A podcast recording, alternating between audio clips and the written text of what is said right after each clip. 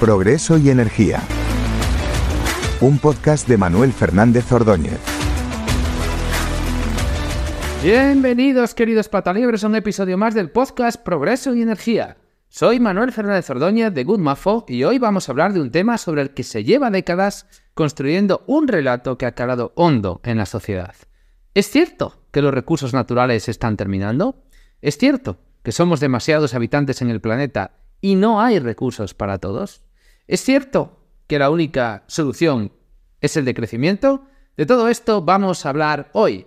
Les invito a suscribirse a este canal, que le den like a este episodio y comenzamos.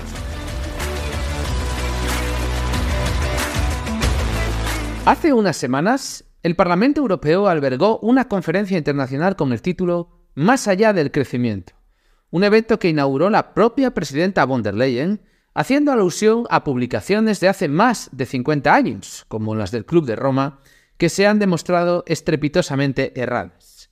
Por si no fuera suficientemente alarmante que las instituciones europeas se gasten el dinero de nuestros impuestos en financiar investigaciones sobre cómo hacernos más pobres, lo más lamentable del asunto es que hasta los partidos que dicen respetar las libertades individuales se han sumado a este aquelarre woke institucional.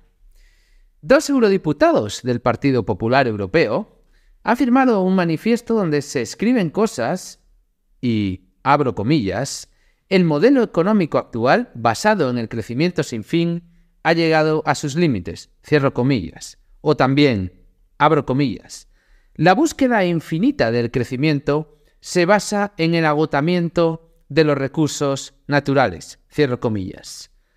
Vuelve la burra al trigo una y otra vez. No se cansan de repetir hasta la náusea eso de que el capitalismo es un modelo insostenible, que no se puede crecer indefinidamente, que los recursos naturales se están acabando y que nuestro modelo de convivencia está en riesgo. Relatos más falsos que los euros de chocolate. Puro maltusianismo a científico con claros tintes de control social disfrazado de estatismo paternalista. De eso estamos hablando, nada más y nada menos. La historia del progreso humano nos demuestra que es absolutamente falaz que los recursos naturales se estén acabando. Es falso que no podamos continuar creciendo y es falso que el capitalismo destroce el medio ambiente. Les invito a escuchar el episodio de hace unos días donde hablábamos precisamente de esto en este podcast. Veamos, por ejemplo, uno de los millones de ejemplos que podríamos poner sobre cómo el capitalismo en realidad protege el medio ambiente de muchas formas.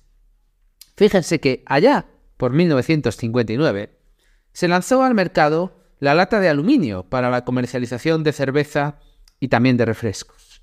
Si bien la lata de conservas ya llevaba desde principios del siglo XIX dando vueltas por ahí, en realidad hubo que esperar hasta después de la Segunda Guerra Mundial a que este sector despegara cosa que sucedió definitivamente con la adopción del aluminio como material de fabricación.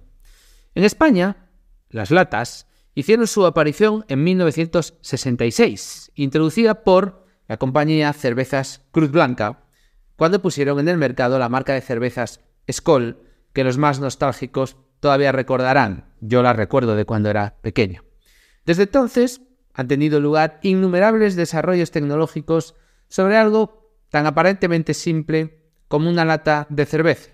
Fíjense, en los años 60 se inventó el sistema de apertura EasyTag, mediante el cual abrimos las latas tirando de una anilla, simplemente. Esto ahora parece muy evidente, pero seguro que ya ni recuerdan la última vez que buscaron un abrelatas por los cajones de la cocina para poder comerse una lata de mejillones, ¿verdad? En la actualidad prácticamente todas las conservas adoptan este sistema EasyTag.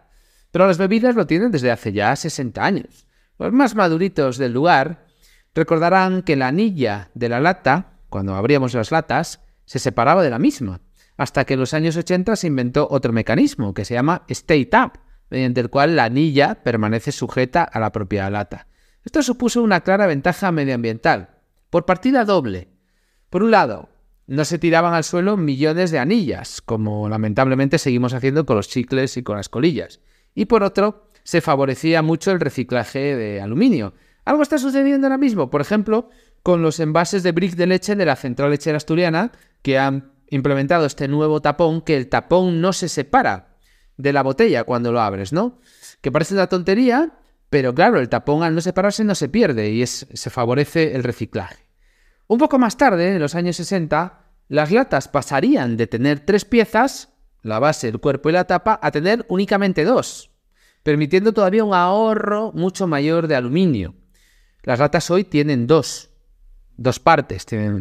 digamos que el cuerpo y la base son la misma pieza y la tapa es la que se acopla posteriormente. Con el tiempo se desarrolló un nuevo método de fabricación de latas llamado DWI, que lo que permite es hacer latas con muchísimo menos espesor. Y si no, pues recordarán los más mayores que cuando éramos niños, pues aplastar una lata de refrescos costaba mucho más esfuerzo que ahora. Aplastar una lata de cerveza con una mano costaba mucho más esfuerzo de lo que cuesta ahora, ¿no? Desde entonces, la fabricación de latas ha ido implementando nuevos métodos y desarrollos que han conducido a un enorme ahorro en el uso de aluminio, así como a facilitar el posterior reciclado del mismo. ¿Por qué les cuento todo esto de la lata de aluminio? Porque fíjense, cuando las latas de aluminio salieron al mercado en el año 1959, tenían una masa de 59 gramos. Hoy, una lata de refresco apenas llega a los 11 gramos de aluminio. Es decir, el desarrollo tecnológico ha permitido reducir casi en un factor 6 el uso de aluminio para fabricar el mismo producto. La lógica capitalista de la búsqueda de beneficios ha logrado continuar suministrando un bien necesario para la sociedad, las latas de refresco, pero utilizando seis veces menos recursos naturales y con un impacto medioambiental mucho más reducido, por partida doble, por usar menos aluminio por un lado y por no tirar las anillas por ahí, por otro. Y todo esto sin tener en cuenta el reciclaje de las latas. Es decir, que el ahorro en extracción de aluminio del subsuelo de nuestro planeta en realidad supera con creces ese factor 6. O si lo quieren ver de otro modo, imaginen que el consumo de cerveza y refrescos per cápita se hubiera mantenido constante. Eso significaría que incluso multiplicando la población mundial por más de 6, se seguiría utilizando la misma cantidad de aluminio. Es decir, no es cierto que un aumento de la población mundial ocasione una escasez de recursos, como estamos viendo. O si lo quieren, de otro modo adicional, cuando en los años 70 el inexplicablemente celebérrimo exégeta del apocalipsis maltusiano, el doctor eh, estadounidense Paul Ehrlich, nos decía en su famoso libro de Population Bomb que los recursos naturales estaban terminando. En aquellos años, cuando Paul Ehrlich nos decía esto, un trabajador de baja cualificación en los Estados Unidos tenía que trabajar casi 40 minutos para poder comprar un kilogramo de aluminio. Es decir, necesitaba el salario equivalente a 40 minutos de su trabajo para poder comprar un kilo de aluminio. Hoy, ese mismo trabajador puede comprar un kilogramo de aluminio trabajando apenas 10 minutos. Es decir, ¿realmente se está acabando el aluminio? Pero si es cada vez más barato, ¿cómo se va a estar acabando? Si hubiera una escasez de aluminio, sería cada vez más caro, no cada vez más barato. Esto demuestra que es radicalmente falso que un aumento de la población lleve al agotamiento de los recursos naturales. De hecho, es tan falso que en los últimos dos siglos la población mundial ha pasado de mil millones de habitantes a más de 8.000 millones de habitantes y lo único que hemos experimentado es una explosión en la abundancia de bienes y servicios, así como en la calidad de vida de los seres humanos del planeta. Sigue habiendo millones de pobres en el planeta, pero cada día que pasa hay menos pobres y cada día que pasa los seres humanos tienen una mejor calidad de vida de la que tenían en el pasado. Esto no podría haber sucedido si los recursos naturales fueran cada vez más escasos, como nos pretenden hacer creer, y por tanto cada vez más caros. Una de las características fundamentales de las corrientes decrecentistas y de todo el maltusianismo en general consiste en querer frenar el crecimiento y el progreso mientras elaboran un relato en el que te pretenden convencer de que tu calidad y tu nivel de vida no van a cambiar. Obviamente, si te dijeran abiertamente que implementando esas políticas de decrecimiento seríamos más pobres, nadie les compraría el discurso. El progreso se basa en las instituciones que fomentan la libertad, en la inversión en capital y en la división del trabajo. Esto lo sabemos desde hace siglos. Boicotear esas instituciones conducirá de manera inexorable a una ralentización o directamente a un freno del progreso.